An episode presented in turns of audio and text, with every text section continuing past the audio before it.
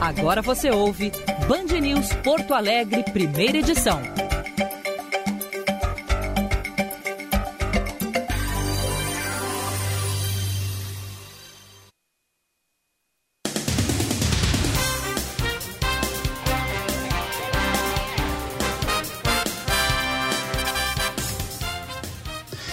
9 horas 31 minutos. Bom dia. Está no ar o Band News Porto Alegre, primeira edição. Aqui Diego Casagrande, falando direto de Orlando, na Flórida.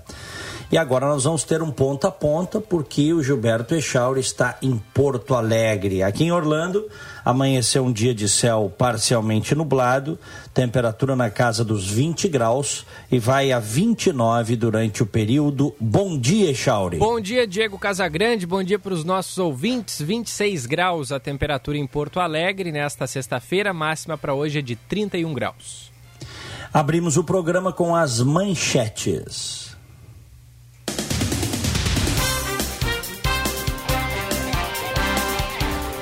O Tribunal de Justiça impediu a Prefeitura de Porto Alegre de distribuir remédios sem eficácia comprovada contra a Covid-19 para pessoas diagnosticadas com a doença. Isso se dá devido ao alto risco que pode ser causado à população. A Procuradoria-Geral do município, responsável pela atuação jurídica da Prefeitura, afirma que não foi notificada e que analisará a decisão oportunamente. A liminar suspende os efeitos da nota técnica da Secretaria Municipal da Saúde que autorizava o fornecimento de ivermectina, azitromicina, cloroquina e hidroxicloroquina a pacientes com prescrição médica. O Brasil se aproxima da marca de 10 milhões de casos de coronavírus. Até agora são 9 milhões e 700 mil infectados, com 236.201 mortos. 1.351 nas últimas 24 horas, o terceiro pior dia desde o início do ano. Segundo o Ministério da Saúde, mais de 830 mil pacientes estão em tratamento e 8 milhões e meio recuperados. Ontem, na tradicional live de quinta-feira, o presidente Jair Bolsonaro voltou a minimizar a pandemia e afirmou que não adianta ficar chorando. A vida continua, temos que enfrentar as adversidades, não adianta ficar em casa chorando, não vai chegar a lugar nenhum. Respeitar o vírus, voltar a trabalhar, que sem economia não tem Brasil. Os números do consórcio formado por veículos de imprensa dão um número ainda maior, com 1.452 mortos por coronavírus nas últimas 24 horas, a pior marca do ano. O presidente do comitê organizador dos Jogos Olímpicos de Tóquio, o japonês Yoshiro Mori, anunciou sua renúncia ao cargo após a polêmica provocada por comentários sexistas que fez na semana passada. O ex-primeiro-ministro do Japão, entre 2000 e 2001, que tem 83 anos hoje, fez o anúncio na reunião dos conselheiros e da nova diretoria executiva do órgão encarregado de Tóquio 2020, convocada para discutir as consequências dos comentários de Mori. O sucessor dele ainda não foi anunciado. O nosso WhatsApp é o 51994110993. 51994110993. Diego.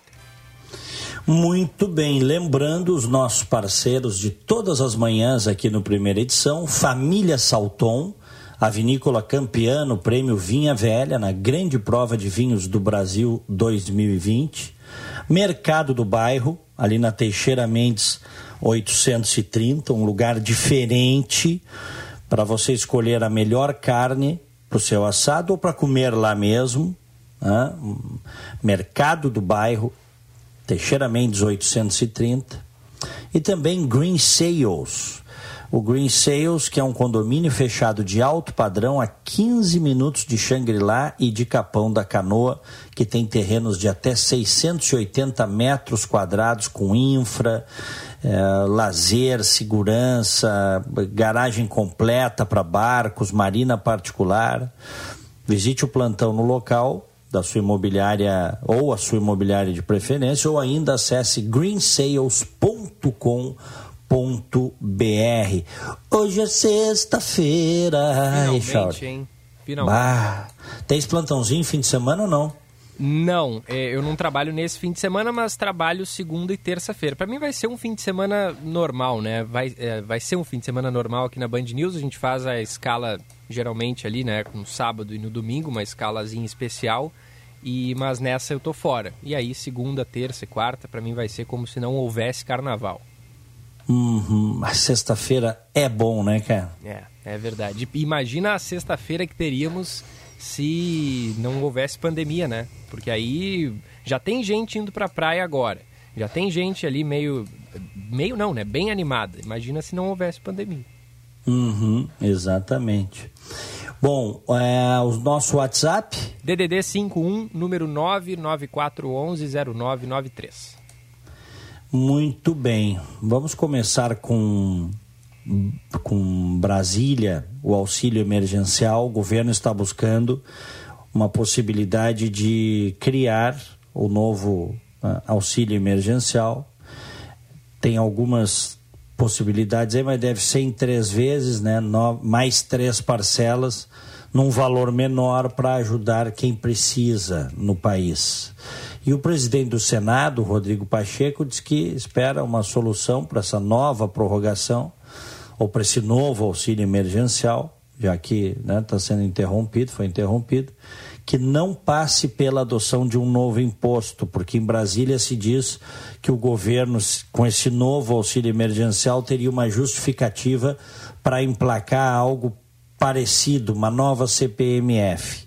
Vamos a Brasília, Natália Pazzi. Ainda sem definição sobre uma nova prorrogação do auxílio emergencial, o presidente da Câmara, Arthur Lira, cobrou nesta quinta-feira que o ministro da Economia, Paulo Guedes, apresente uma solução alternativa imediata para o benefício. O governo tem, o ministro Guedes, que rapidamente encontrar uma alternativa de solução imediata do auxílio. E se nós tivermos um, alguma excepcionalização com relação à calamidade pandêmica, eu acho que o governo tem os mecanismos para solucionar isso rápido, mas urge, urge que o ministro Guedes eh, nos dê, com sensibilidade do governo, uma alternativa viável dentro dos parâmetros da economia como ele pensa e como a sociedade deseja. A situação está ficando crítica na, na população e a gente tem que encontrar uma alternativa. Na última quarta-feira, o presidente do Senado, Rodrigo Pacheco, afirmou que espera buscar uma solução para o assunto que não passe pela adoção de um novo imposto. A ideia do governo federal, até o momento, é que o benefício seja rebatizado e pague três parcelas de 200 reais aos trabalhadores informais não incluídos no Bolsa Família.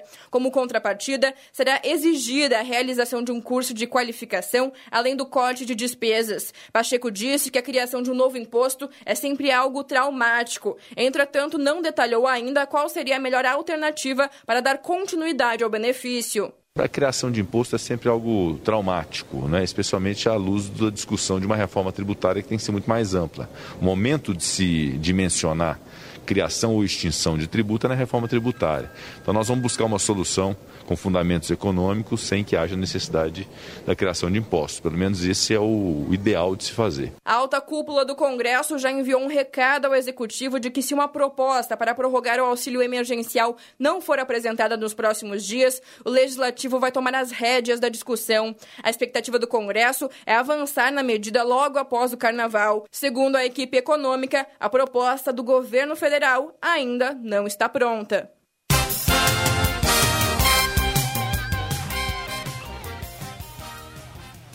9 e 40 pois é. A ideia da o que vazou, próprio, o próprio presidente eh, comentou sobre isso, é uma nova rodada de auxílio emergencial com quatro parcelas de 250 reais. É, tem aí relatos de integrantes do governo, tá? A equipe econômica estaria querendo um valor talvez um pouco menor, né? começando em 250, indo para 200, e o novo auxílio sendo pago apenas a metade do número de beneficiados do auxílio anterior. O, o ministro Paulo Guedes participou de uma live do BTG ontem e citou o valor de até 250, que depois passaria para 200 seria um valor semelhante à média do benefício do Bolsa Família. que ele chamou de aterrissagem. Né? E no Maranhão, também na quinta-feira, ontem, o presidente Jair Bolsonaro falou numa rodada de três ou quatro parcelas, mas disse que o valor não está definido.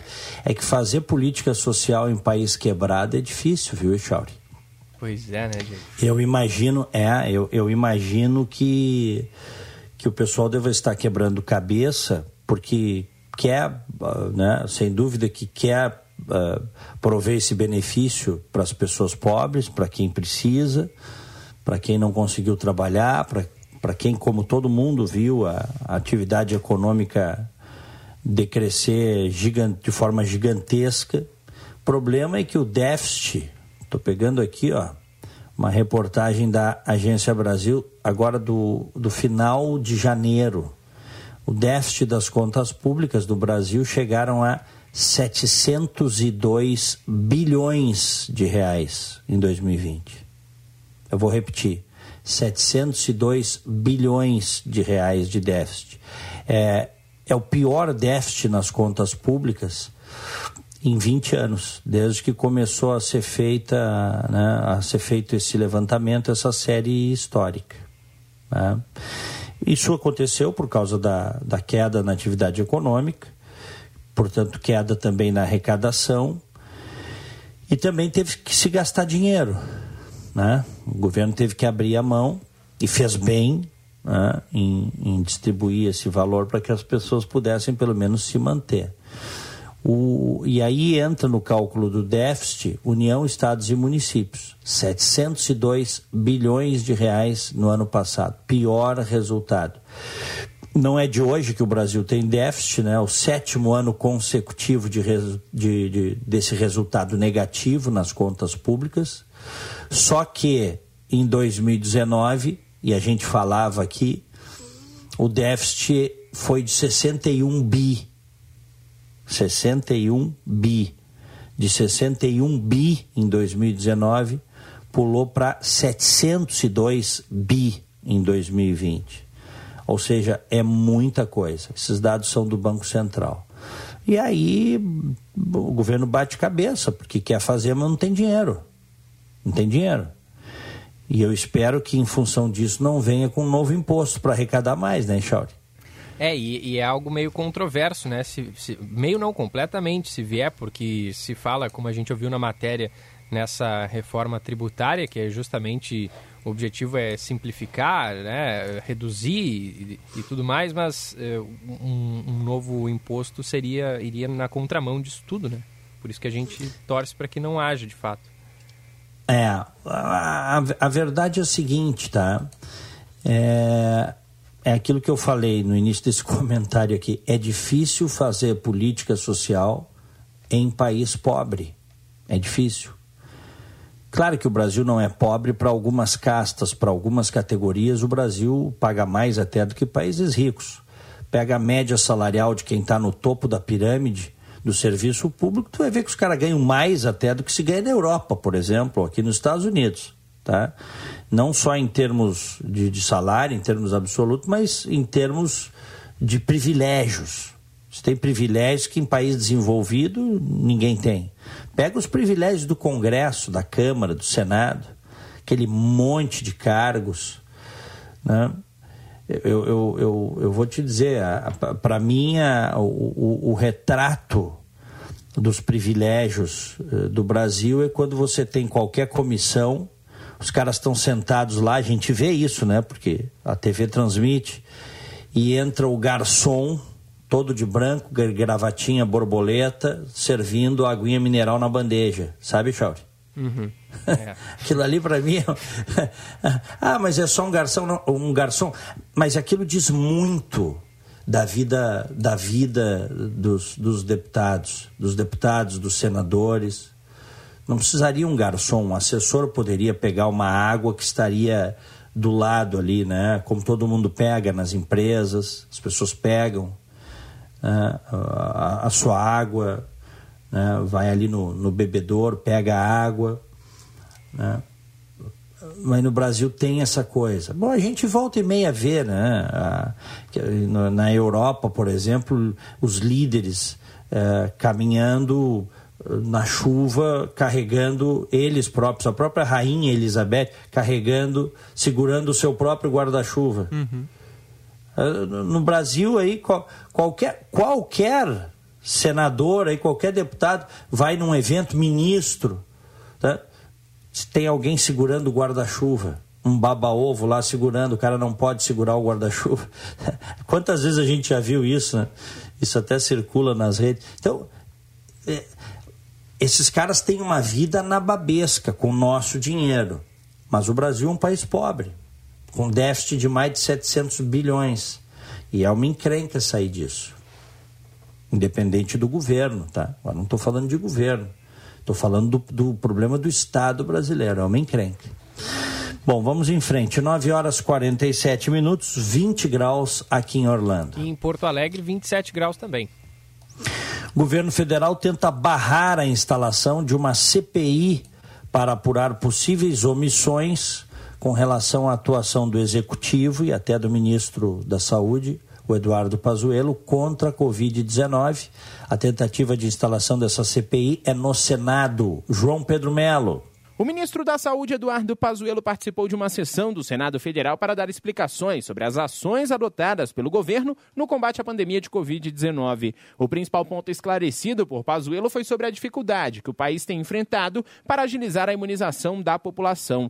E em determinado momento, o ministro da Saúde destacou que toda a população brasileira será imunizada ainda em 2021 contra a Covid-19, sendo metade até junho e a outra metade no segundo semestre. Eduardo Pazuello Pazuello destacou ainda que uma aceleração do processo de vacinação deve começar no mês de março. Em março, nós estaremos com as fábricas trabalhando no pleno e provavelmente essas negociações de Sputnik, Barato Biotech e essas menores complementarão algo em torno de 30 milhões de doses mês. É isso que nós esperamos para março. Vale lembrar que a versão mais recente do Plano Nacional de Imunização não aponta um prazo para a vacinação da população. No entanto, a primeira edição do plano, que foi lançada no ano passado, afirmava que grupos prioritários seriam imunizados até a metade do ano, com o resto da população sendo vacinada até o meio de 2022.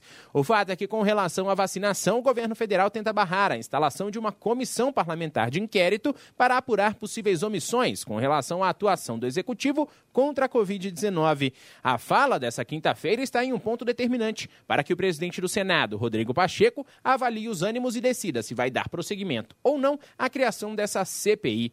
Ao comentar o tema, o senador Rodrigo Pacheco afirmou que é fundamental dar andamento ao plano de vacinação, mas que todas as soluções devem surgir de um diálogo. É fundamental que haja a vacina o mais rapidamente possível, é o que mais a sociedade espera, é o que o Senado da República exige e vamos buscar essa solução, obviamente, no ambiente de diálogo diálogo, de respeito recíproco, mas com eficiência na solução desse problema. Vale lembrar que o pedido de CPI foi feito pelo senador Randolfo Rodrigues e apresentado na semana passada, com 31 assinaturas.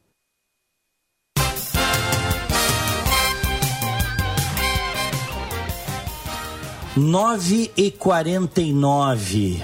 Tem uma outra CPI ou CPMI, né, que seria uma comissão mista de inquérito que é a CPMI, CPMI da ABIN, Agência Brasileira de Informação, dos nossos arapongas, da arapongagem brasileira.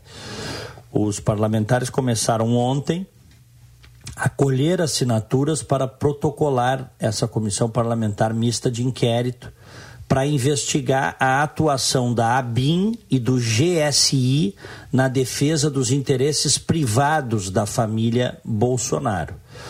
Na Câmara, a busca pelos apoios, coordenada pela bancada do Novo. No Senado, pelo Cidadania, através do senador Alessandro Vieira. Não sei se isso vai vingar, porque precisa no mínimo 171 deputados e 27 senadores para sair essa ABIN. O que eh, precisamos lembrar é que a ABIN fez relatórios para orientar a defesa de Flávio Bolsonaro na tentativa de anular o caso Queiroz, tá? O que é um negócio indefensável, né? indefensável o Estado brasileiro, a ABIN, trabalhar para defender o senador corrupto, filho do presidente. Tá? Agora, daí se vai sair uma CPMI, eu não sei. Talvez não se consiga o número necessário de assinaturas, tanto na Câmara quanto no Senado.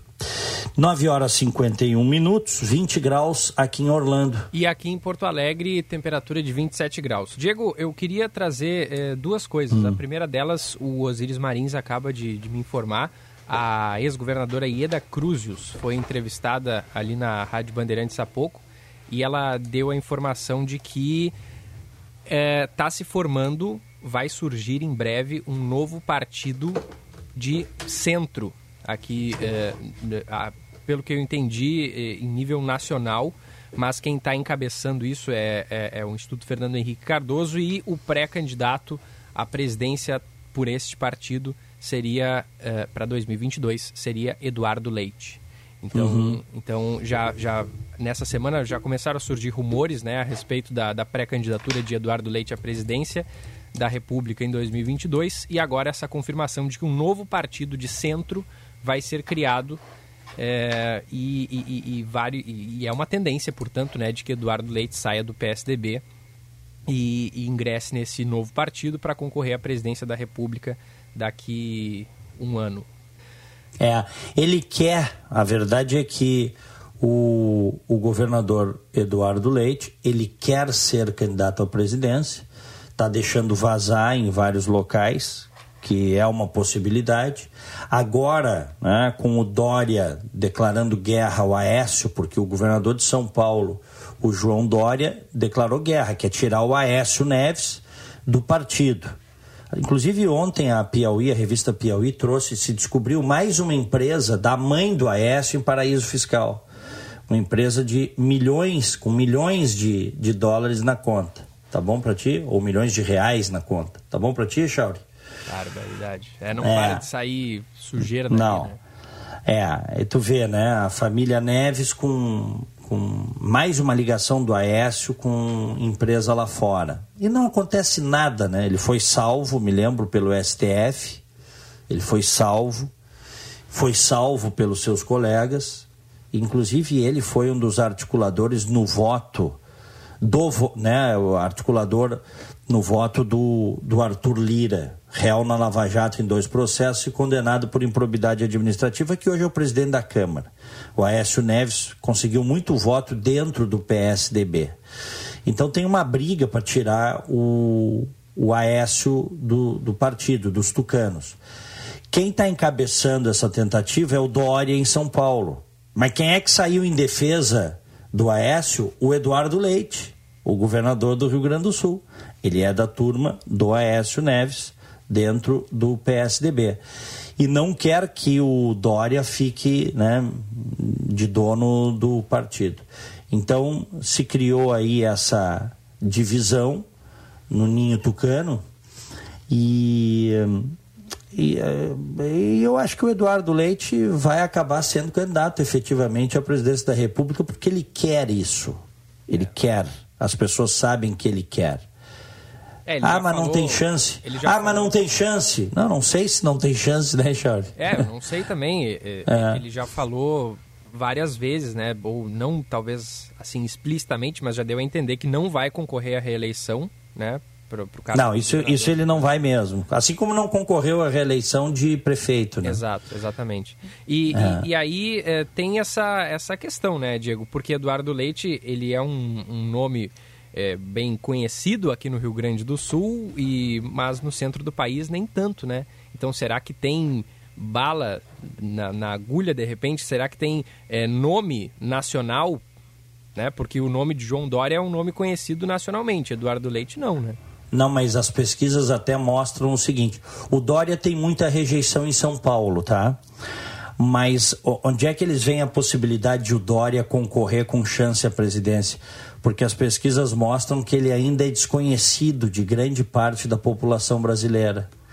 Parece mentira, né? Mas o Brasil tem essas coisas. Grande parte do eleitorado é muito desinformada, Chauri. É, é então, aquilo que para nós, ah, todo mundo conhece, o cara está todo dia na mídia, não é necessariamente uh, o eleitor médio brasileiro. O Eduardo Leite, então, se concorrer à presidência, é menos conhecido ainda. O que, que os marqueteiros dizem? Quando você tem candidatos que são pouco conhecidos, tem menos, menos rejeição. Então, tem possibilidade de trabalhar a imagem deles numa campanha para que eles cresçam e tenham chances efetivas de chegar. Sabe como é que é? Traduzindo em miúdos aqui qual é a, a lógica que, que impera, né? É, é isso. E, e a, a, outra informação, Diego, que eu queria trazer aqui é que ontem, é, durante uma sessão no Congresso, o ministro da Saúde, Eduardo Pazuello, ele foi quase que sabatinado, né? Não sei se tu chegaste a assistir, mas os senadores... Vi no noticiário, vi é, no noticiário. Os senadores, assim, botando ele contra a parede, né? O, o Pazuello negou que tenha sido alertado sobre aquela falta de oxigênio que aconteceu lá no Amazonas, né, para tra tratamento das pessoas com coronavírus, dando uma declaração que contraria o relatório da Força Nacional do SUS, que apresentou risco de colapso no fornecimento para hospitais do estado. Mas o que eu queria dizer não era, não era isso. Também é o seguinte: ele negou que o Ministério da Saúde tenha feito qualquer tipo de protocolo para o tratamento precoce é, isso eu vi. do coronavírus. É, ele está tá tentando agora tirar o corpo fora porque isso ali na frente pode efetivamente ser um problema para ele, inclusive judicial, né? É. Ele, ele afirmou que afastou o servidor responsável por colocar no ar aquele site que indicava a qualquer pessoa medicamentos como a cloroquina, a ivermectina, que não tem eficácia comprovada, né? Eu até é, peço licença para a gente rodar a fala dele aqui, Diego, e depois uhum. tem uma outra fala de foi feita lá em dezembro que, que ele próprio se contradiz. Vamos ver claro. o que disse ontem o ministro da Saúde, Eduardo Pazuello. O Ministério da Saúde, ele não faz protocolo para uso de medicamentos. Não faz. Então, o Ministério da Saúde, quando orienta, nós orientamos o atendimento imediato ou atendimento precoce. É atendimento. E é o médico que faz o diagnóstico e ele sim prevê, prescreve os medicamentos e define o tratamento. Essa fala foi dita ontem. Só que em dezembro do ano passado, ele disse o seguinte: uma, uma plataforma, a Mayra vai falar sobre isso, uma plataforma que vai permitir que o próprio prefeito cobre o protocolo de atendimento? Hoje a gente lança aqui em primeira mão, né, o estado do Amazonas é o primeiro estado do Brasil que recebe o aplicativo Tratkov, um aplicativo que permite, como eu disse, com forte valor preditivo, dizer se o doente, diante das suas manifestações clínicas, ele tem ou não a Covid-19. Nós poderemos ofertar imediatamente para milhões de brasileiros o tratamento precoce. A medicação, ela pode e deve começar antes desses exames complementares. Caso o exame lá na frente, por alguma razão, dê negativo, e reduz a medicação e está ótimo. Não vai matar ninguém, pelo contrário. Ou seja, Diego, o que a gente pode concluir disso, né? Que a gente está diante de uma situação onde falta, dá para se dizer, vergonha na cara, né? Porque ele diz uma coisa em um microfone que vai para o Brasil inteiro e um, dois meses depois, ele, ele, ele, ele vai lá e diz que não, não disse aquilo. Ou seja. Não, ele. A maior piada é ele dizer que fala em atendimento precoce, quando ele falava em tratamento precoce. Mas ele disse: não, nós nunca falamos em tratamento. Pô, chegaram a fazer esse aplicativo aí. É. Vai me dizer que o aplicativo saiu da cabeça de um funcionário que fez sem consultar ninguém. Hein? pois é, pois é. Não, então é, é palhaçada. E outra, né? Agora é que nós estamos ainda no meio da pandemia. Enquanto aqui nos Estados Unidos já bateu 50 milhões de pessoas, de, não é de pessoas, né, mas 50 milhões de doses já foram dadas aqui nos Estados Unidos, é, no Brasil a coisa está engatinhando. Né? Nós estamos no meio da pandemia. Quando, quando a poeira baixar, é, vão ir para cima dele não só para cima dele, mas ele como gestor da saúde vai ter que explicar várias coisas, tá? E aí vamos sair um pouquinho da Covid. Sabia que está faltando é, medicamento para transplantados em alguns estados brasileiros, né? Uhum. Isso mesmo. interrupção da produção de, de um laboratório de um, de um medicamento feito pelo laboratório do Exército.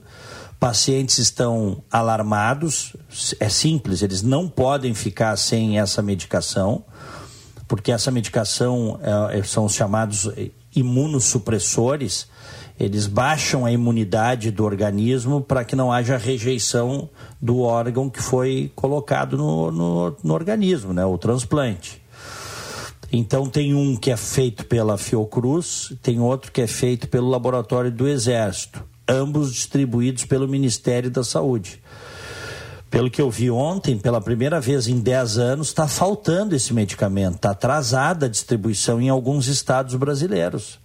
E é um medicamento muito caro, custa de 2 a 3 mil reais por mês, fora do SUS. Então, a, as pessoas não conseguem pagar isso fora do SUS, tem que receber. Uh, e você tem aí uh, dezenas de milhares de transplantados no Brasil. Tem gente que está há muitos dias sem tomar essa medicação, que simplesmente pode levar à morte, né? Por rejeição do órgão transplantado. Então, a gente tem um problema também de competência no Ministério da Saúde que não pode faltar. Eu não sei qual é a explicação que vão dar, viu, Echauri? Eu sinceramente não sei. Mas isso é, isso é como faltar oxigênio em hospital. Simplesmente não pode faltar. Tu precisa ter a previsibilidade disso.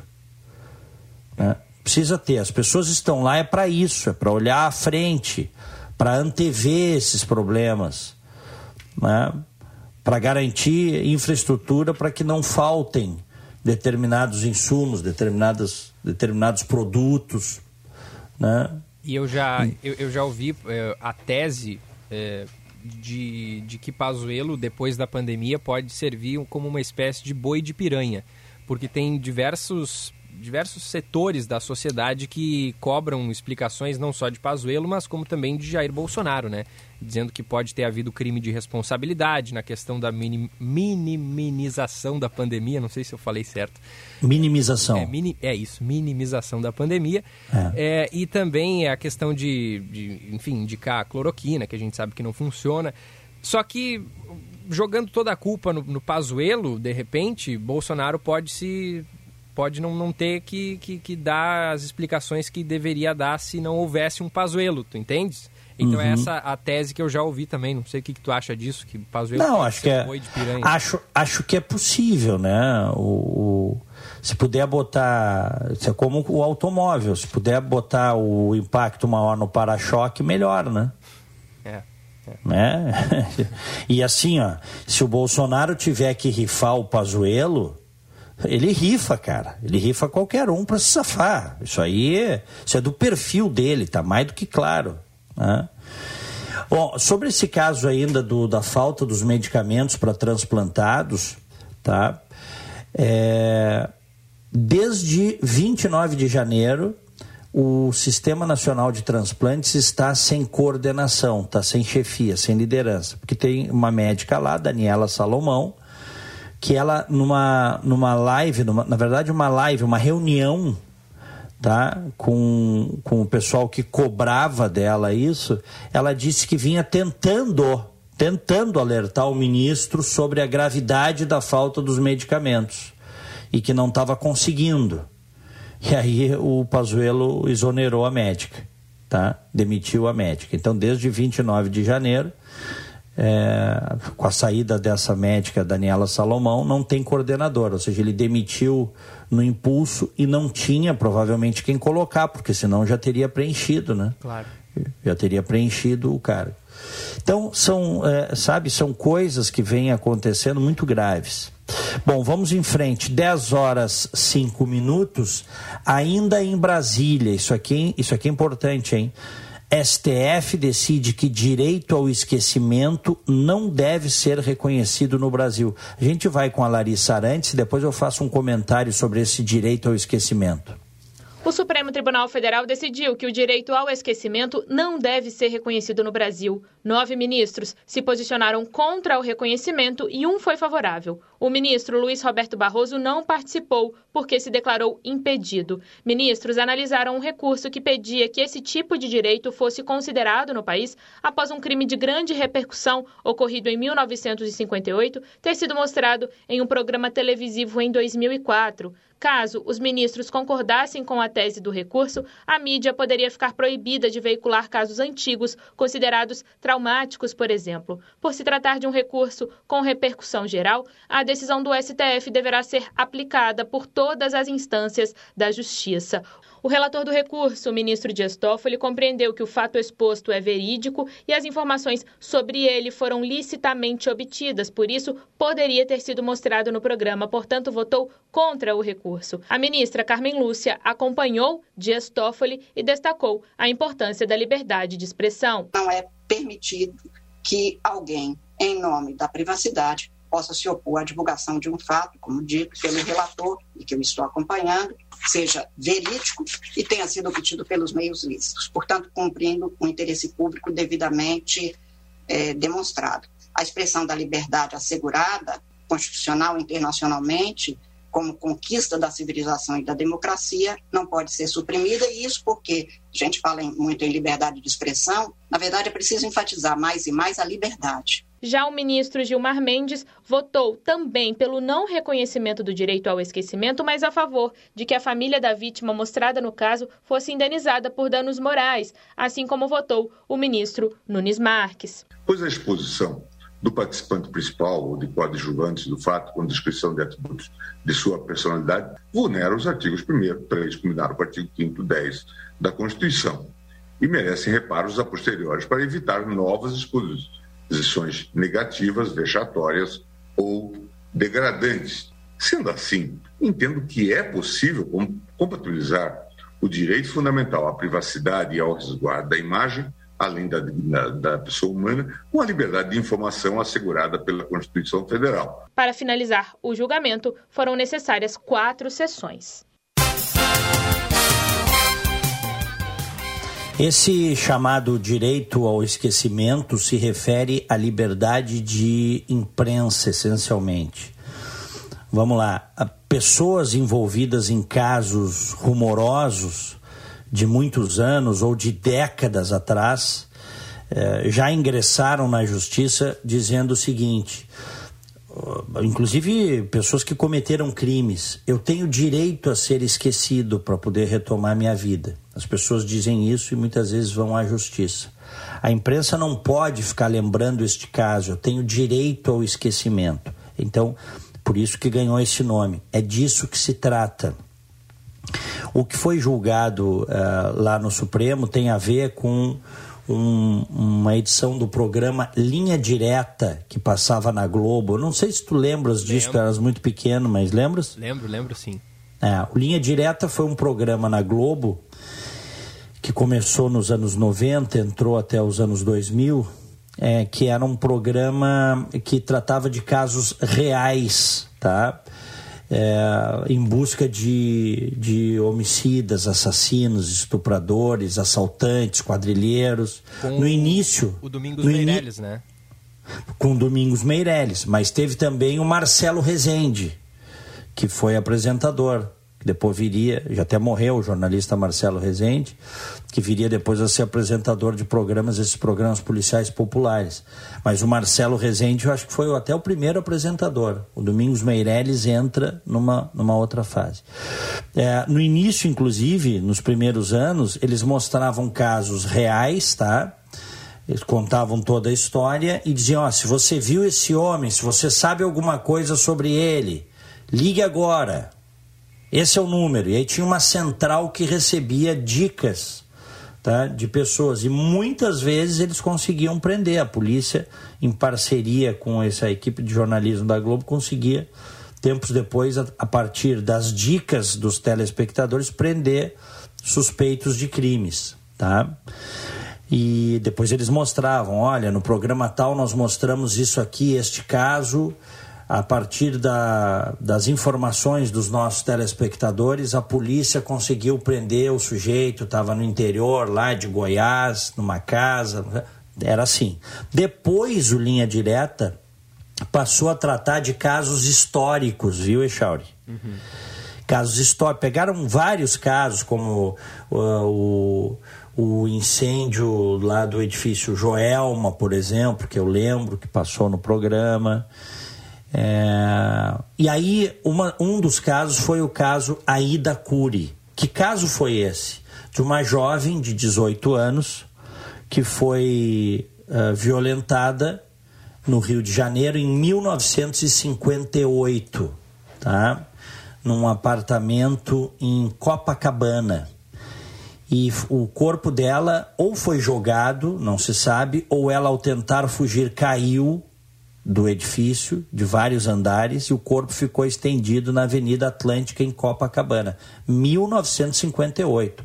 O Brasil tinha semanas antes vencido a Copa do Mundo de Futebol. O país estava em êxtase. E foi um crime que naquela época chocou o país. Né? É, o Brasil, alguns dizem que o, o, o Brasil perdeu ali com este crime da Aida Cury o, a sua inocência a partir de 1958. Já tinha perdido a inocência há muito tempo, acho que até nunca teve inocência o Brasil. Mas o que eu quero dizer é o seguinte: havia um crescimento das cidades médias e grandes, e, e, e inclusive no, neste programa, o Linha Direta, eles lembram isso. As mães começaram a ter medo de que as filhas saíssem à noite, sabe? Nós estamos falando noite, foi nove da noite o crime. Nove da noite. Era, era, era tarde para aquela época. Hoje é cedo, nove da noite, mas era tarde para aquela época. E, e, e, e, os, e os dois irmãos que participaram foram apontados como, como os que tentaram estupro, os que mataram a Ida Cury, acabaram sendo condenados, um maior, um menor. O porteiro do edifício também, tá? E e aí o Linha Direta fez esse, esse programa. Eu acho que é de 2005 ou 2006. Tem que botar aí no Google para ver Linha Direta Aida Cury. O que, que aconteceu? A família dos irmãos entrou na justiça dizendo que eles tinham direito ao esquecimento. Que a imprensa não podia estar lembrando um caso de, de 1958. Ora, mas o que é isso? Não teremos paz mais. Como se você pudesse apagar o que aconteceu. Uhum. E aí, por isso que o Supremo agora, em cima deste caso, julgou, felizmente julgou, que não existe esse direito ao esquecimento. Alguns casos a, a, existe a repercussão e, quer se queira, quer não, eles vão sempre poder ser trabalhados pela imprensa. Sempre pela imprensa, pela mídia. Né? O Luciano Menezes, aqui que está nos ouvindo, me diz que teve o caso do bandido da luz vermelha também, que teve linha direta sobre isso. Então, é, é, foi uma boa decisão do Supremo ontem, tá? Que tem a ver com liberdade de imprensa e de expressão. Quando que passou esse programa, Charlie? Eu, tô, eu botei aqui, Diego, aparece, é, só que eu não estou conseguindo achar a data do, da, da veiculação do programa. Fala sobre sobre o caso, fala sobre a data do caso, mas é, sobre a, a, decisão da, da justiça, mas eu, eu até agora eu estou procurando aqui, não consegui saber quando foi ao ar esse programa. Uhum. Esse era o Linha Direta Justiça, se chamava, tá? É um caso, um caso rumoroso, tá? Bom, muito bem, é isso então. Boa notícia. Acho que essa pode até ser a boa notícia do dia, viu? Pode, né? Vamos lá. Hum. A boa notícia do dia. Oferecimento Unimed Porto Alegre. Cuidar de você. Esse é o plano. Portanto, a liberdade de expressão, a liberdade de imprensa e principalmente o direito à informação estão mantidos o direito à informação que a sociedade tem. Tá?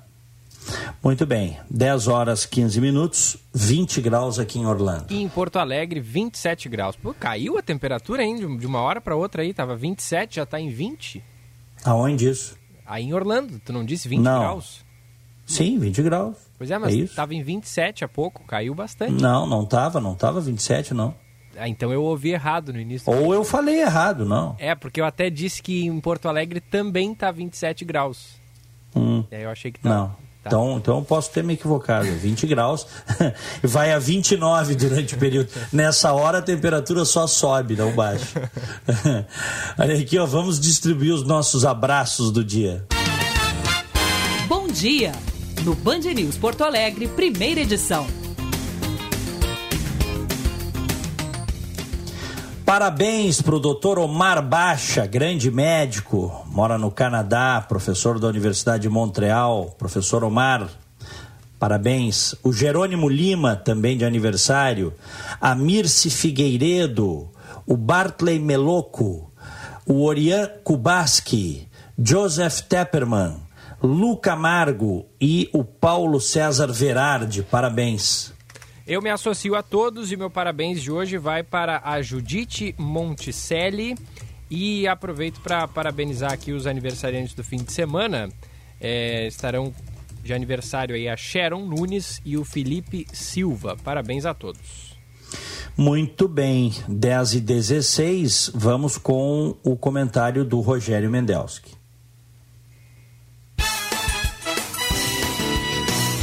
Análise de Rogério Mendelski. Bom dia, Chauri. Bom dia. dia. Diego. Olha, pela primeira dia. vez, eu não lembro em, em toda a minha vida e toda a minha atividade profissional que uma semana de carnaval não tenha carnaval. O carnaval de rua, o carnaval oficial, o desfile das escolas de samba em todas as capitais. E é aquela, aquele feriadão que já está incorporado à vida de todos nós mesmo que não tenha essas atividades oficiais, esses carnavais, os desfiles, o feriadão parece que continua. O prefeito de Porto Alegre diz que não tem ponto facultativo segunda e terça, mas o governador decretou ponto facultativo. E ninguém vai trabalhar mesmo. O, o, o Lojas pediu para as lojas abrirem, não sei se as lojas vão abrir, porque o movimento já começou, aquele movimento para a praia, a, extensão do feriadão, e quarta-feira tem um retorno, depois do meio-dia, alguns voltam na quinta. Enfim, vamos ter o feriadão, mas o que eu, com ou sem carnaval de rua, com ou sem desfile, sem, sem espetáculo. Mas o que me preocupa, Diego e Echauri, é esse movimento esse movimento de carros e aquela quarta-feira que nós que trabalhamos em rádio e quarta de manhã estamos no microfone, como estamos na segunda e na terça, a estatística macabra.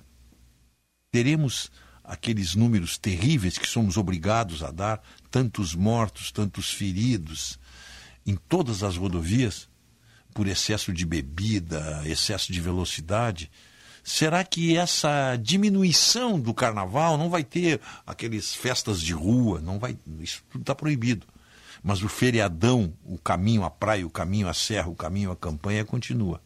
Eu só não gostaria de quarta-feira de manhã ter que noticiar aqueles mesmos números terríveis que nós sempre falamos depois de uma semana de carnaval. Eu espero que isso não aconteça. Até segunda. 10 e 19. Muito bem, eu vou me despedindo de ti, Echauri, dos nossos prezados e queridos ouvintes, tá? Porque em seguida estarei ali na Rádio Bandeirantes às 10h30 no programa 90 Minutos, tá bom? Beleza, abração, Diego. Bom fim de semana aí, até segunda. Grande abraço, bom final de semana, abraço a todos, fiquem com Deus, tchau.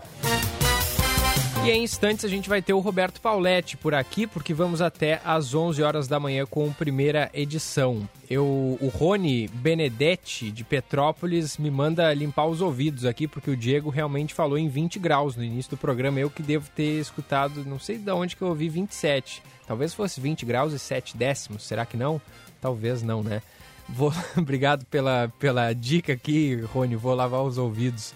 Tem mais mensagem aqui dos nossos ouvintes é, que eu vou trazer na sequência do nosso programa aqui no próximo bloco do primeira edição, que é sempre um oferecimento de Família Salton, a vinícola campeã no Prêmio Vinha Velha na Grande Prova de Vinhos do Brasil 2020 e Mercado do Bairro na Teixeira Mendes, número 830. Também está conosco a Letel. Experimente a evolução do atendimento ao cliente com tecnologias inovadoras em CAPEX ou OPEX. Saiba mais em letel.com.br. Em instantes, como eu disse, teremos o Roberto Pauletti aqui. Vamos aproveitar e antecipar o nosso intervalo aqui do primeira edição. A gente faz uma breve pausa e já volta. Você está ouvindo Band News Porto Alegre, primeira edição.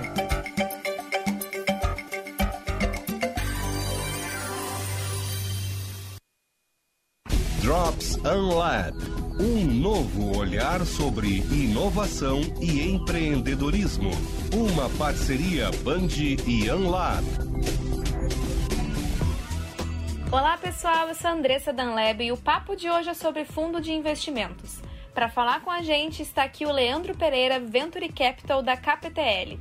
Leandro, como você vê a maturidade do Brasil em relação a investimento em startups? O cenário evoluiu muito comparado com quando começamos, há 15 anos atrás. Mas o país ainda tem muito potencial para crescer. Temos um mercado interno de grandes proporções e um perfil criativo para encontrar soluções para os nossos problemas, sejam eles sociais, ambientais ou de mercado. Por isso, uma das nossas missões é levar conhecimento sobre essa indústria para os investidores. Temos a capacidade, inclusive, de liderar globalmente algumas verticais como agronegócio. Drops Unlab. Uma parceria Band e Unlab. O cuidado da Unimed Porto Alegre tem mais um endereço. Nova unidade Unifácio Zona Sul, no Shopping Passeio. Além disso, o valor aproxima ainda mais a Unimed da sua empresa. Plano Unifácil a partir de 21 reais por mês. Todo conforto, acolhimento e alto padrão por um valor imperdível e localização privilegiada. Unifácil Zona Sul Shopping Passeio. Unimed Porto Alegre. Cuidar de você. Esse é o plano.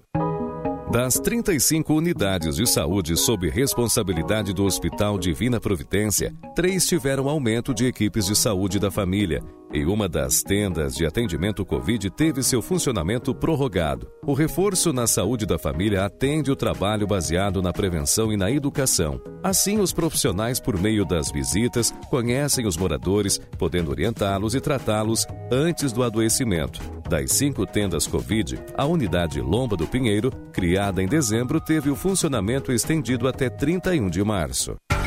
Você está ouvindo Band News Porto Alegre, primeira edição.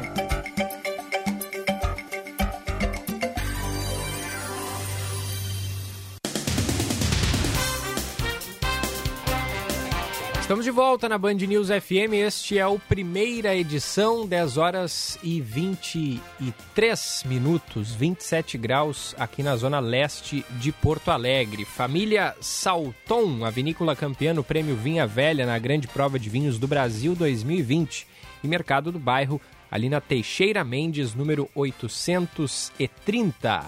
Hoje temos a vacinação aqui em Porto Alegre para as pessoas com 85 anos ou mais. Imunização está ocorrendo em 10 unidades de saúde e durante a manhã em dois pontos de drive-thru. A partir do meio-dia vai ter um terceiro ponto de drive-thru disponível, vai ser ali no estacionamento do estádio Beira Rio, ao lado do ginásio Gigantinho, com acesso pela rua Nestor Ludwig e também pela Edivaldo Pereira Paiva. De acordo com a prefeitura, a vacina está garantida para todo o público de 85 anos ou mais. Quem não puder comparecer hoje pode se vacinar no sábado nos drive-thrus ou na semana que vem em todos os pontos de vacinação. Para receber o imunizante é preciso portar um documento de identificação com CPF. Os postos que estão aplicando as doses hoje, hoje não, né? Ontem e anteontem também, são eles o, a Unidade de Saúde Camaquã, a São Carlos, a IAPI, a Morro Santana, a Moab Caldas, a Assis Brasil, a Santa Marta, a Modelo, a Santa Cecília e a Clínica da Família Álvaro de Fini. os pontos de vacinação via drive-thru são os seguintes: no estacionamento do Simers, ali na rua Coronel Corte Real, número 975, das 8 da manhã até as 5 da tarde. No estacionamento do hipermercado Big, na Avenida Sertório, número 6600, também das 8 da manhã às 5 da tarde. E no estacionamento do estádio Beira Rio, hoje apenas a partir do meio-dia, nos próximos dias a partir das 8 da manhã, também até às 5 da tarde. Esportes, na Band News FM. Bom dia, Roberto Pauletti. Bom dia, tudo bem? Tudo certinho contigo. Tudo tranquilo. Pois olha, depois daquele desastre do Internacional na quinta, uh, contra o Sport Recife, eu espero que ontem os jogadores, especialmente o Lomba, especialmente o Edenilson e o, e o Dourado, tenham feito uma, uma revisão do que aconteceu porque o Internacional precisa que eles sejam protagonistas no jogo contra o Vasco. Entendeu? Jogo que começa hoje. O jogo contra o Vasco não é domingo apenas, não. O Internacional começa hoje, porque o Abel tem um problemaço para resolver. O Internacional jogou quatro partidas esse ano sem o Patrick e não ganhou nenhuma delas. Pois vai jogar a quinta partida e precisa vencer. E o Abel tem que achar uma solução. Eu, eu até quero deixar para os nossos amigos ouvintes duas opções eu já tenho a minha que eu vou dizer, mas a primeira seria simples. Entra o Maurício, sai o, e entra o Maurício no time, no lugar do, do Patrick, e desloca o Prachetes para a esquerda, mantém o esquema de jogo que hoje é utilizado pelo Inter. A segunda, para mim, seria mais radical e é o que eu faria. Eu botaria o Caio, aliás, eu espero que o Caio esteja ouvindo, e o Caio deixe de ser pipoqueiro e faça o que ele fez em um lance apenas, quando ele enfrentou as zaga, chutou uma bola na trás, o Internacional precisa dele fazendo isso, e não pegando a bola e tocando para trás, Gilberto. Eu botaria o Caio na esquerda, botaria alguém pela direita, que pode ser tanto o Peglo quanto o Yuri, e na frente, simples, outro mantém o Yuri, outro, mantém o, outro coloca o Galhardo. E dessa forma teria três atacantes para pressionar todo o tempo a saída de bola do, do time do, do Vasco da Gama. Time ruim, tu tens que pressionar porque eles se assustam tem mais chance de ganhar. Então essa é a, essa é a realidade para mim que vai acontecer lá contra o Vasco da Gama. O Internacional não pode jogar como jogou. As últimas partidas tem que jogar como vinha jogando contra os grandes times. Jogando. É, e, e porque é venceu, vencer, né, Paulette? Se não vencer o Vasco, eu acho que já dá para dar adeus ao título, será que não? Olha, é, depende muito do jogo do Corinthians. Eu creio que o Corinthians fará um enfrentamento de igual para igual com o Flamengo no Maracanã porque o Corinthians, primeiro, é um time grande, está em recuperação e precisa muito da vitória, porque eles também querem chegar na Libertadores, que é onde tem muito mais grana do que na Sul-Americana. Então, o Corinthians pode ajudar o Internacional. Mas o Internacional, ele ainda está numa situação privilegiada. Ele depende só dele. Se ganhar do Vasco da Gama, eu não tenho dúvida. O Internacional pode chegar lá no, no Maracanã e ganhar do Flamengo. O Flamengo é melhor? Claro que é. Mas pode sim, senhor, ganhar do, Flamengo. Muitos times já ganharam rapidinho eu quero dar uma passada nessa, nesse papelão que fez o Palmeiras, quando a gente exalta o Internacional e até o Grêmio, que, que apesar de ter tomado um banho de bola do Real Madrid, fez, tentou fazer um enfrentamento, mas o Palmeiras foi uma coisa ridícula e está tá escancarando o mau momento do futebol brasileiro. E precisa muito mudar a sua questão tática. Os jogadores não A questão tática é que tem que mudar. Eu, eu creio que esse foi um aviso que todos nós brasileiros que gostamos de futebol recebemos. É, e tá tu, bom, né? tu, o, tu acha que, for, que o, o, o papelão que o Palmeiras fez foi pior do que o protagonizado pelo Inter em 2010? Claro que foi. O Internacional, em primeiro lugar, no Internacional a gente tem, é, os gremistas zoam muito o Internacional por causa do Mazembe, mas o Internacional é o único time que chegou lá e ganhou de um, de um grande, de um, de um gigante da Europa, e isso aí parece que é menor do que perder para o Mazembe. Claro que foi um mico o Inter perder para o Mazembe, mas o Palmeiras, além de perder para um time, é, o Tigres é melhor que o Mazembe, sem dúvida. Mas ontem contra o Al ele foi ridículo o Palmeiras de novo e mostrou toda a questão tática ultrapassada do futebol brasileiro. Pois. O Grêmio, Gilberto, só para dar uma, uma, pinceladinha, o Grêmio domingo tem uma decisão, não pensa não que é, que é moleza não, o São Paulo quer ficar no G4, e o Grêmio está fazendo o primeiro coletivo forte para enfrentar o Palmeiras. Se ele não for bem contra o São Paulo, o Renato também vai ter que mudar o esquema do Grêmio. Essa é a minha opinião no final de semana, meu amigo. É, e, e, o, só que o São Paulo não, não tá nada bem também, né, Paulette? O que foi aquela jogada do Thiago Volpe, chegasse a assistir?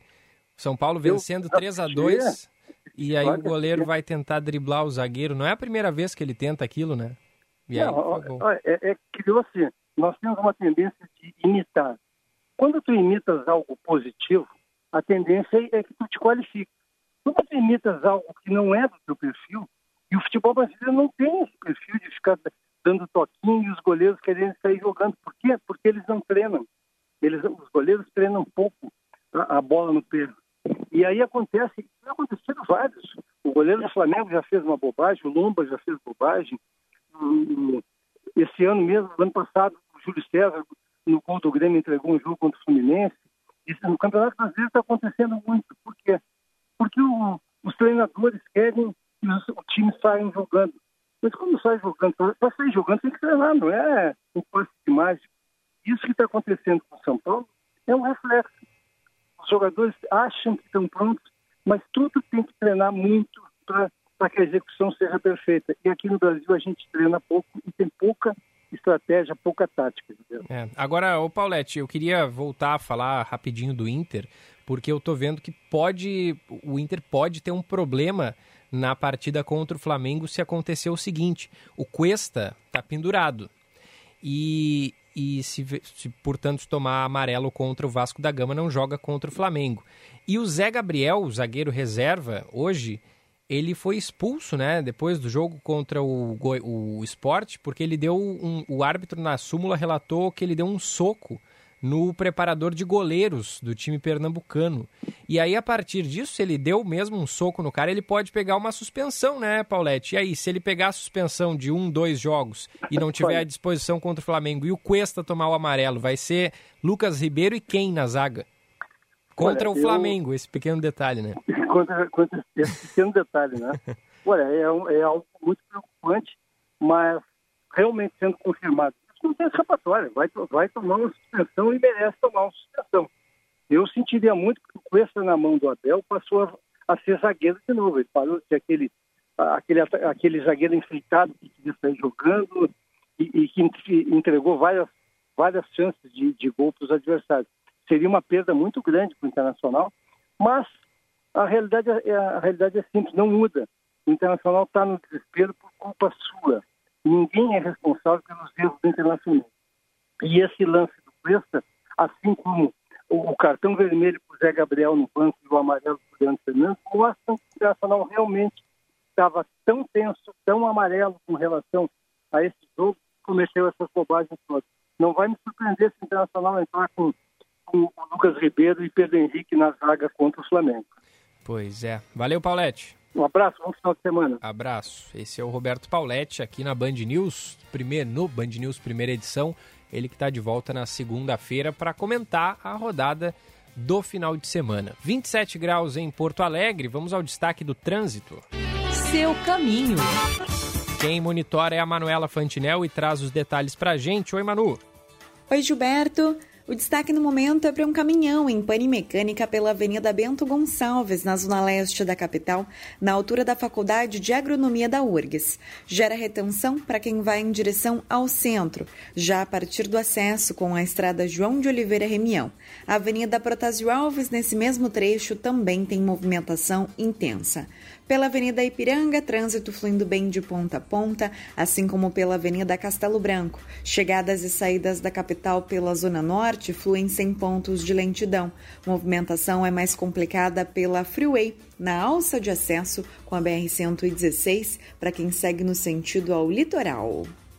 Quem se vira vai de Vero, sabe por quê? Porque a Vero é como você, tem sempre solução para tudo. Peça já a sua em sejavero.com.br. Gilberto. Valeu, Manuela, que volta logo mais aqui no primeira edição.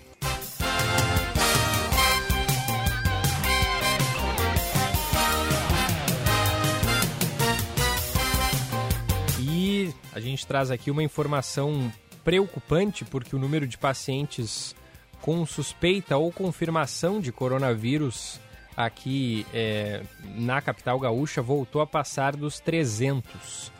E nós tínhamos hoje, no início do dia, 307 pacientes internados nas UTIs de Porto Alegre, se a gente somasse casos suspeitos e confirmados de coronavírus. Só do início da manhã para cá, esse número já aumentou para 320. Então é realmente bastante preocupante a situação. Fazia tempo que não passava de 300 internados aqui na capital gaúcha. São dois hospitais agora com todas as UTIs ocupadas. É o caso do Hospital Moinhos de Vento e também o Hospital Mãe de Deus. E a gente tem também o Hospital Ernesto Dornelles, com 97% de ocupação nas UTIs, o Hospital Vila Nova, com 92% de ocupação, Hospital Nossa Senhora da Conceição, com 96% de ocupação. É realmente preocupante esse cenário atual das internações por coronavírus aqui em Porto Alegre. No Rio Grande do Sul, o número é mais tranquilo, 76% é a taxa de ocupação. Ontem no estado foram mais 75 mortes por coronavírus. E temos o carnaval vindo por aí, né? Então, sinal amarelo é, bem, bem assim, bem em mente, né? Preciso ter muita atenção porque a gente se desafrouxar aí as medidas, se resolver ir pular carnaval clandestinamente, provavelmente daqui a um tempo, talvez ali em março, a gente vai sentir aí reflexos na alta de internações e também alta pelo número de mortes, que já está acontecendo agora. Fala-se que isso pode ser reflexo das festas de Ano Novo e também de Natal. A gente está tendo aí nesse início de fevereiro os resultados positivos. Vamos seguir monitorando. O fato é que a taxa de mortalidade aqui no Rio Grande do Sul voltou a aumentar. Ela é de 98 mortes para cada 100 mil habitantes. No total, 553.624 gaúchos já se recuperaram. Isso é 96% do total de 577 mil casos confirmados é, desde o início da pandemia aqui no Rio Grande do Sul. Em seguida, a gente vai atualizar também o vacinômetro. Afinal de contas, a passos devagares, é verdade, mas a gente está indo, está vacinando a população do Rio Grande do Sul. Já passou aí de 269 mil vacinados no estado. Em seguida, a gente vai falar mais sobre isso. 10h37, está chegando ela, Ana Cássia Henrich, com o Alma dos Negócios. Alma dos Negócios, com Ana Cássia Henrich.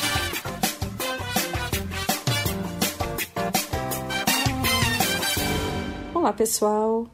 Novos hábitos de alimentação saudável popularizam o consumo de bebidas vegetais aqui no Brasil. Alternativa para quem quer uma alimentação mais saudável e balanceada, o produto tem sido muito apreciado pelos consumidores nos últimos anos. Antes, consumido majoritariamente por pessoas adeptas da dieta vegana ou vegetariana, a variedade de sabores atraiu novos consumidores. De acordo com o IBGE, os brasileiros consomem mais produtos industrializados do que vegetais, mas existe uma margem de crescimento para produtos sustentáveis. Bebidas produzidas a partir de sementes de amêndoas, aveia, arroz, castanha de caju, coco, entre outros, hoje disputam lugar nas gôndolas dos supermercados. Alguns nutricionistas dizem que o leite vegetal é um leite com perfil menos inflamatório, menos alergênico e com menor quantidade de hormônios do que o da vaca, e que quanto menos ingredientes e processado for o produto, melhor. Eu adoro leite de amêndoas. Um bom final de semana a todos e até segunda. Valeu, Ana. Segunda-feira, então, tá de volta com a Alma dos Negócios aqui no primeira edição. 10h39, tem algumas mensagens dos nossos ouvintes que chegam pelo 994 110993. Manda aqui pra gente o Ricardo Selbach. E quem disse que não vai ter festa de carnaval? Coronavírus fará a festa. Mandou aqui pra gente o nosso ouvinte. Obrigado pela mensagem. É, é preocupante. A, a nossa ouvinte aqui, A Margarete manda. É, bom dia, Gilberto. Isso que o carnaval nem passou, hein? Preocupante. Exatamente, Margarete. Exatamente. O carnaval tá por vir e nós já estamos enfrentando essa alta nas internações e mortes. A Neiva de Canoas. Bom dia, Gilberto. Pazuelo tá mais perdido do que nunca, totalmente sem rumo. E Bolsonaro despreparado, incompetente, mal intencionado e negacionista. Mandou a Neiva aqui pra gente. Tem mensagem também do Rogério Bertoli. Bom dia, Diego Echauri. Essa decisão no STF é exclusivamente para imprensa e sobre assassinatos ou é uma brecha para os antigos e atuais políticos se safarem de notícias ou ações ruins? Fica o pensamento. Mandou aqui o Rogério Bertoli, que ainda mandou abraço a todos. Obrigado pela mensagem. Tem também a nossa ouvinte. Vamos ver se ela se tem o nome dela aqui. Não, não assinou mensagem, mas é final de telefone 9787. Ela diz o seguinte: Eu acho impressionante a falta de compromisso com a verdade desse ministro da Saúde. Mas mais impressionante são os generais quietos com a situação com essa pessoa e o próprio presidente, manchando a tal tradição militar nacional. E ela complementa: É incrível como sempre tem um servidor para jogar a culpa, mas nunca se sabe quem é, se foi exonerado, etc. No caso do disso que a gente falou mais cedo, do Pazuelo, né, e a respeito desse site que indicava medicamentos sem eficácia comprovada contra a Covid-19, o servidor acabou sendo exonerado, né, sendo que o próprio, é, ou seja, foi jogada toda a culpa nele, né? sendo que o próprio Pazuelo deu o aval, como a gente ouviu também no áudio que foi veiculado aqui mais cedo. Tem mais algumas mensagens aqui, mas elas chegaram mais cedo, então provavelmente elas são, pro, elas são direcionadas ao Diego Casagrande, mas em seguida eu dou uma lida aqui e se der para recuperar algum recado eu recupero. 994110993, o nosso canal de interatividade. A gente faz mais um breve intervalinho, já voltamos.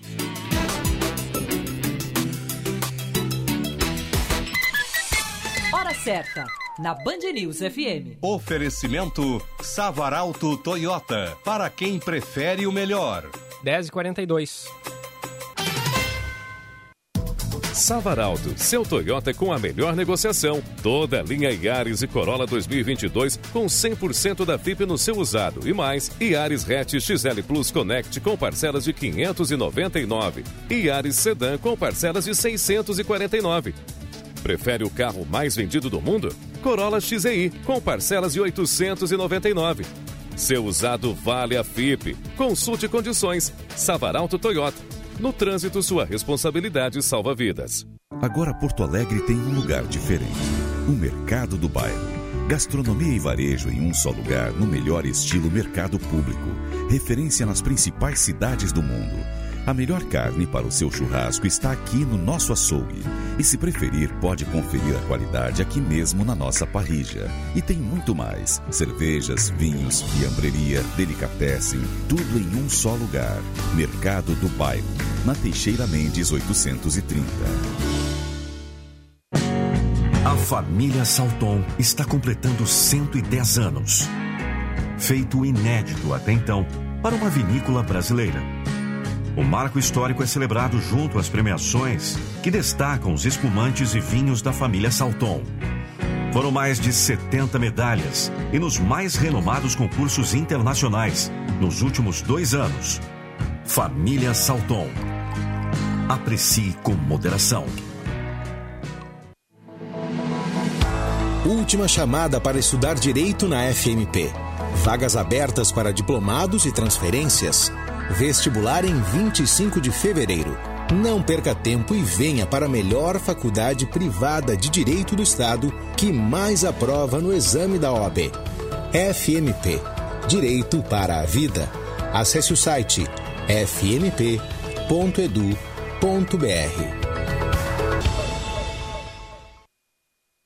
Sua empresa trabalha com exportação? Emita certificado de origem com a Fê Comércio. Com ele você garante redução de impostos em países importadores, sem mensalidades ou taxas adicionais. Nosso software é intuitivo e integrado com outros sistemas. Estamos presentes em vários pontos do estado e nas principais cidades de fronteira. Certificado de origem Fê Comércio. Sua empresa mais competitiva no mercado internacional. Confira fecomércio-rs.org.br barra certificado de origem.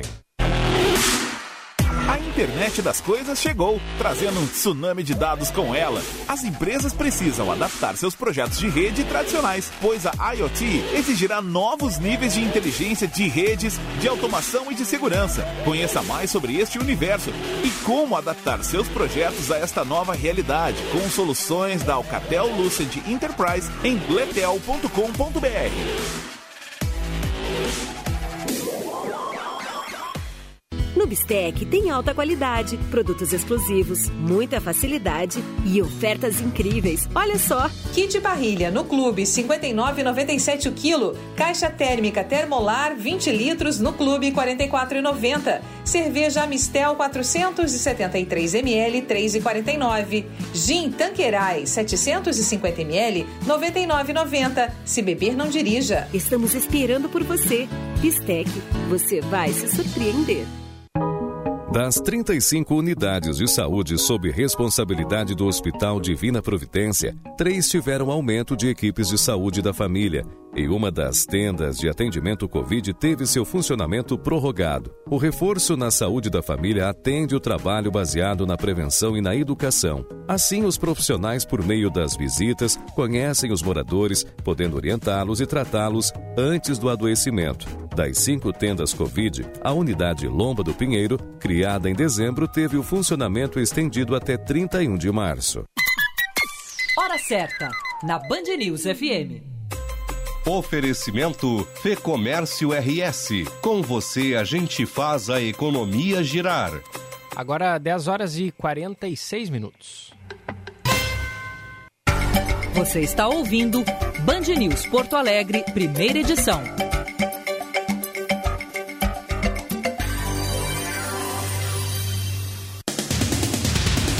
Estamos de volta na Band News FM, este é o primeira edição, 10 horas 47 minutos. Família Salton, a vinícola campeã no Prêmio Vinha Velha na Grande Prova de Vinhos do Brasil 2020 e Mercado do Bairro ali na Teixeira Mendes, número 830.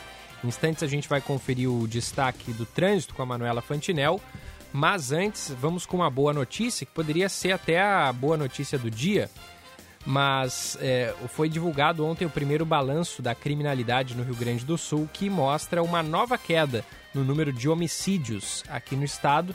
É claro que não dá para considerar uma, notícia 100% positiva, porque o ideal mesmo seria não haver mortes, até porque é, o, o o número registrado ainda é elevado, mas é uma redução, pelo menos é algo animador. O Guilherme Milman traz os recados para a gente. O último mês de janeiro foi o que teve o menor número de homicídios no Rio Grande do Sul em 14 anos. O balanço da Secretaria de Segurança Pública indicou que 140 gaúchos foram vítimas de assassinatos, um número 11,4% menor que em janeiro de 2020. Houve queda também nos crimes de latrocínio, que é o roubo seguido de morte. O número de casos desse tipo caiu de 5 no primeiro mês de 2020 para 4 no mês passado o que representa uma retração de 20% e o menor total desde 2008, quando houve três casos. Para o vice-governador e secretário de Segurança Pública, Ranolfo Vieira Júnior, apesar do Estado planejar um terceiro ano seguido de queda nos indicadores criminais, ainda não há o que ser comemorado. E não estamos satisfeitos com os números. Embora a gente tenha os melhores números da década, esteja no terceiro ano de redução, nós temos que e vamos melhorar muito mais ainda. É um trabalho técnico, um trabalho de planejamento. É, o nosso trabalho vai ser isso aí, para qualificar, melhorar é, cada vez mais. Enquanto alguns crimes diminuíram no estado, outros seguiram a mesma tendência que em anos anteriores. O número de feminicídios no primeiro mês do ano se manteve igual ao do mesmo período do ano passado. Foram 10 vítimas assassinadas por questão de gênero. A chefe da Polícia Civil, Nadine Flor, reconhece a necessidade de reforçar as ações de conscientização e combate à violência contra a mulher através de campanhas e do aumento de delegacias especializadas. Para ela, trata-se de um dos principais desafios da segurança pública. É algo que talvez seja o maior desafio dentro da nossa instituição, porque se trata de relacionamentos interpessoais que muitas vezes o Estado não tem acesso. Nós, dentro das delegacias, nós temos 23 DEANs, abrimos uma delegacia em São Leopoldo, praticamente dobramos os serviços dentro da Polícia Civil. Por quê? Porque hoje nós temos 22 salas das Margaridas, que nada mais é do que uma sala, um ambiente seguro, protegido. O número de assaltos a banco também se manteve similar ao do ano passado. Foram três casos, um a menos que em 2020. No que se refere a roubos de veículos, o governo gaúcho registrou queda de quase 40% em relação ao ano passado. Se comparado 2017, o ano de pico nos índices de criminalidade, o número de veículos roubados foi de quase três vezes menor.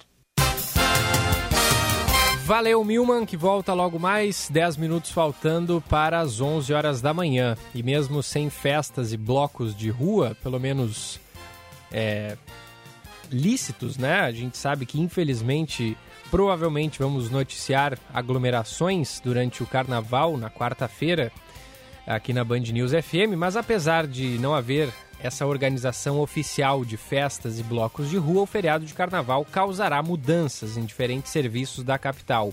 O comércio poderá ficar aberto na terça-feira, desde que os lojistas tenham firmado acordo com os funcionários, conforme vem sendo feito em outros feriados durante a pandemia. Na segunda e na quarta, os serviços ocorrem normalmente. Os supermercados também estarão abertos, incluindo a terça-feira. Agências bancárias ficarão fechadas na segunda e na terça, reabrindo apenas ao meio-dia de quarta-feira. Já os Correios funcionam normalmente nos três dias, com exceção dos municípios que adotarem feriado. Serviço de energia elétrica seguirá disponível através dos canais digitais da CE, pelo site da companhia ou pelo telefone 0800 721 2333. O atendimento de limpeza urbana trabalhará todos os dias com coletas regulares a partir das 7 da manhã, podendo atender pelo serviço 156. As unidades de saúde permanecem abertas das 8 da manhã às 5 da tarde, incluindo os 10 postos que realizam a vacinação contra a Covid-19. A Transurb terá alterações na tabela horária. Na segunda-feira, os trens irão se deslocar com horário de sábado, com intervalos entre as partidas que variam de 15 a 26 minutos. Na terça, o serviço ocorre com tabela de domingo e feriados, com intervalos que variam de 20 a 25 minutos. Nos demais dias, a operação do trem seguirá as tabelas horárias normais. Já no transporte de ônibus e lotação, não haverá alteração nas linhas, seguindo os itinerários normais para cada dia.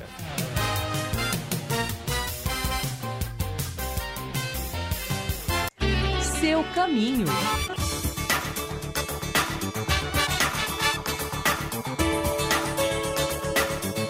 Temos o destaque do trânsito, não temos ainda em seguida. Em seguida, a Manuela Fantinel traz aqui pra gente mais da movimentação. Hora certa, na Band News FM. Oferecimento Savaralto Toyota, para quem prefere o melhor. 10h53. Já pensou em ter sua contabilidade integrada ao ERP Proteus de sua empresa? A TDF Gestão Contábil realiza com excelência rotinas de contabilidade, gestão fiscal e de departamento pessoal, diretamente no ERP Proteus da sua empresa. Faça um diagnóstico com a TDF e veja como podemos gerar resultados em seus processos. Entre em contato pelo fone 995 56 2520 ou acesse o nosso site www.tdfconte.com.br. Orgulho Green Sales é um condomínio fechado de alto padrão localizado à beira da Lagoa da Pinguela, 15 minutos de Xangri-Lá e Capão da Canoa. Pronto para construir sua casa com terrenos de até 680 metros quadrados. O Green Sales tem infraestrutura completa de lazer e segurança, piscina aquecida e marina particular com acesso à lagoa e pier. Conheça as condições da imobiliária de sua preferência. Visite o plantão no local ou acesse greensales.com.br. A origem italiana, as receitas e ingredientes de qualidade superior proporcionam um delicioso passeio gastronômico pela Itália. Então aproveite de segunda a sexta o almoço Fatile do Tartone. São cinco opções de pratos por apenas R$ 39,00 e você ainda ganha uma saladinha mais refri ou suco. Tartone Restaurante, Bourbon Country, Galpão Food Hub ou iFood. Ligue 99615 8784. No Instagram, arroba Tartone. O comércio vive um novo momento, mas a pandemia ainda não acabou.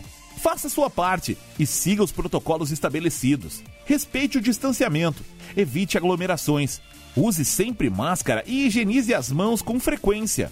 Porto Alegre continua precisando de você. Uma parceria da Prefeitura de Porto Alegre, CDL Porto Alegre, Cindy Lojas Porto Alegre e Sinda. Conheça a Letel, empresa gaúcha referência no território nacional. Atuante há mais de 27 anos, com os principais players do mercado em comunicações unificadas, soluções em nuvem, conectividade de redes com e sem fio e soluções de contact center. Saiba mais em letel.com.br. Com 110 anos, a família Salton, além de ser a vinícola mais antiga em atividade no Brasil, celebra ainda o fato de ter sido eleita a marca mais forte de vinhos no Brasil em 2019.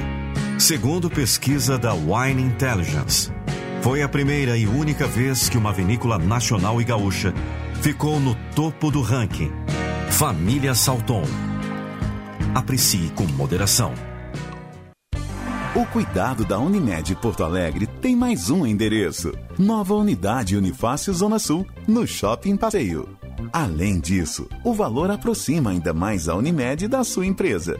Plano Unifácio a partir de 21 reais por mês. Todo conforto, acolhimento e alto padrão por um valor imperdível e localização privilegiada. Unifácio Zona Sul Shopping Passeio.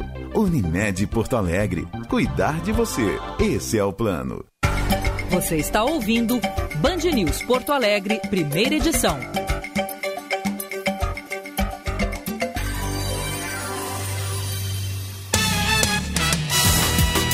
Volta na Band News, reta final do primeira edição para a família Salton, vinícola campeã no Prêmio Vinha Velha na Grande Prova de Vinhos do Brasil 2020. Mercado do Bairro na Teixeira Mendes 830.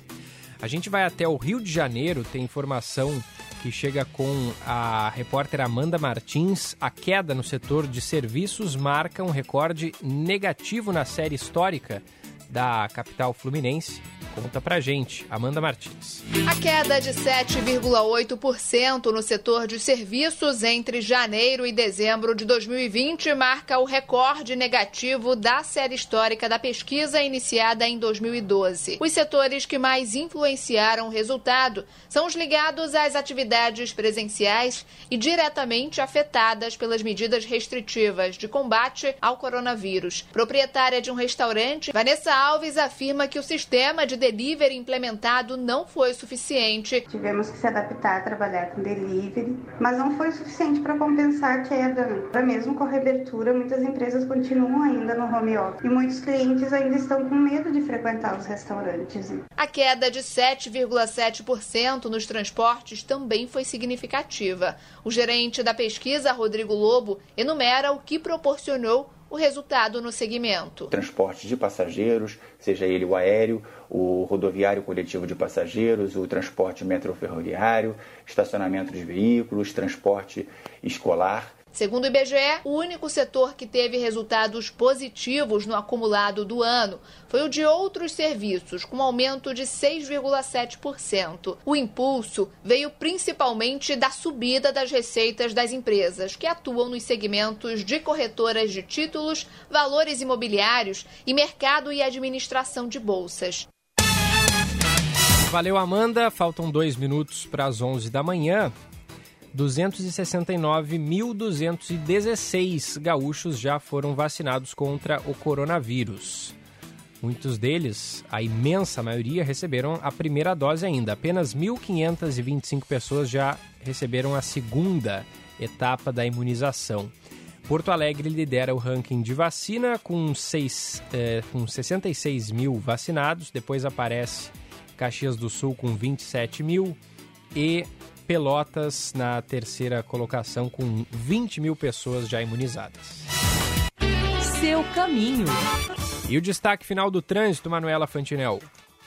Trânsito segue lento pela Freeway na alça de acesso com a BR-116 para quem vai em direção ao litoral. Tem uma ocorrência no trecho gerando movimentação lenta já a partir da Arena do Grêmio. Depois, quem segue até a chegada às praias ainda encontra movimentação tranquila. Trânsito deve se intensificar durante esta tarde, tanto pela Freeway quanto pela RS 040. BR-116 tem serviços ocorrendo em São Leopoldo que geram congestionamento para quem vai em direção ao interior, já a partir da Avenida João Correa. Permanece a lentidão até a chegada a Novo Hamburgo. EAD Salesiano, tradição e qualidade reconhecidas e 100% dos professores, mestres ou doutores. Programa de bolsas e mensalidades a partir de 180 reais. Acesse eadsalesiano.com.br.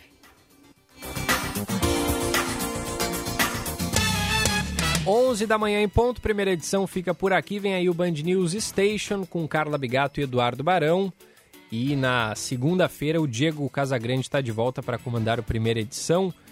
Fiquem com Deus. Vem aí o Band News Station. Como eu disse, muito obrigado pela sua audiência. Tenha uma ótima sexta-feira. Você ouviu Band News Porto Alegre, primeira edição.